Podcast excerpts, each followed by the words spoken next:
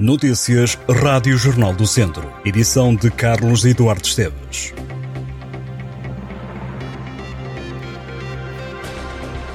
O Ministério Público arquivou o inquérito-crime contra o anterior presidente da Câmara de Nelas por não existirem nos autos elementos bastantes que permitam concluir com o mínimo de segurança que o arguído cometeu os factos que lhe são imputados, de forma a poder ser deduzida uma acusação contra o mesmo. José Borges da Silva, eleito pelo PS depois de denúncias anónimas, esteve a ser investigado pela Polícia Judiciária de Coimbra durante três anos por alegados crimes de corrupção, prevaricação, participação económica e negócio, abuso de poderes e peculato durante os mandatos de 2013 a 2021.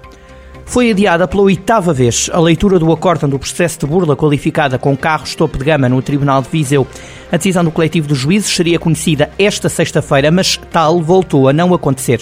O processo já se arrasta há cerca de um ano, sendo que o julgamento arrancou em março de 2021 e teve igualmente vários adiamentos. O caso envolve 17 arguídos que estão acusados de 133 crimes de burla qualificada, falsificação de documento e posse ilegal de arma. Os sucessivos adiamentos já fizeram com que quatro dos seis detidos fossem libertados após ter sido esgotado o período máximo permitido por lei para permanência em prisão preventiva. O PS apresenta na próxima terça-feira a lista de candidatos a deputados por Viseu para as legislativas de 10 de março.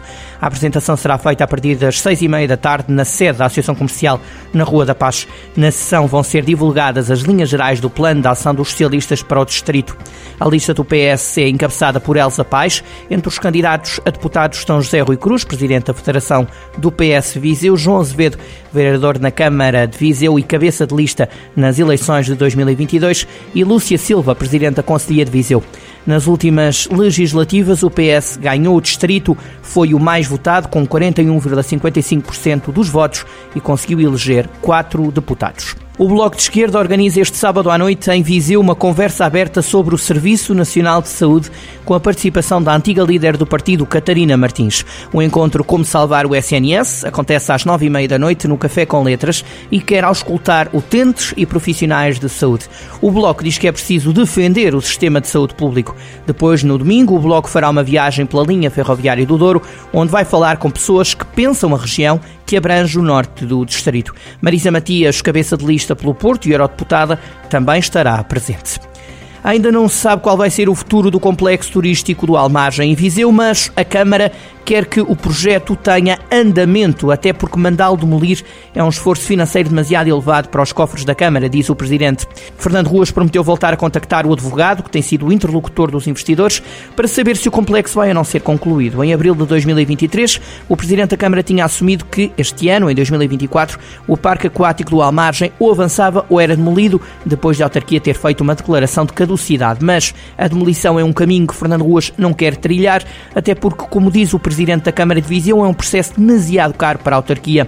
As obras de construção de um parque aquático na praia fluvial do Almargem estão paradas há vários anos e o empreendimento ficou a meio caminho na construção e em processos judiciais. O equipamento deveria ter sido inaugurado em 2015 com investimento de 25 milhões de euros. Entretanto, Fernando Rua já tem projeções de como vai ficar o futuro Centro de Artes e Espetáculos e agrada-lhe o que viu. Na última reunião do Executivo, Ruas deu a conhecer algumas imagens do edifício que vai ser construído junto ao Tribunal Judicial.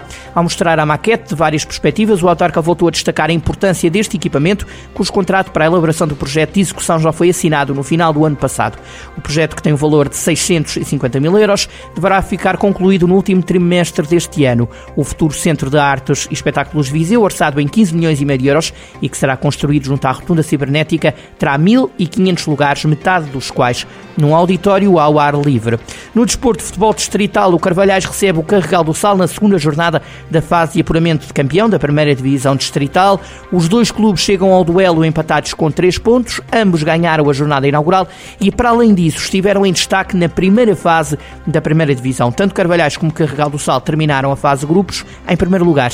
Nesta segunda jornada, o campeão que ganhou na primeira ronda vai receber o Piães, já o Santa Combadense, que somou três pontos também na jornada inaugural, recebe o Tarouquense. Vamos então conferir os jogos, jornada 2, domingo a partir das 3 da tarde, Campia Piães, Molelos, Oliveira do Douro, Carvalhais, Carregal Sal, Santa Combadense, Tarouquense.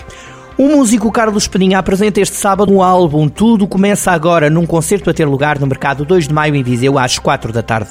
Este é o quarto trabalho de estúdio lançado pelo músico viziense depois de Tocar o Chão em 2017, Pontos de Vista em 2019 e Dispersos em 2021. O álbum, este Tudo Começa Agora, foi criado durante a pandemia.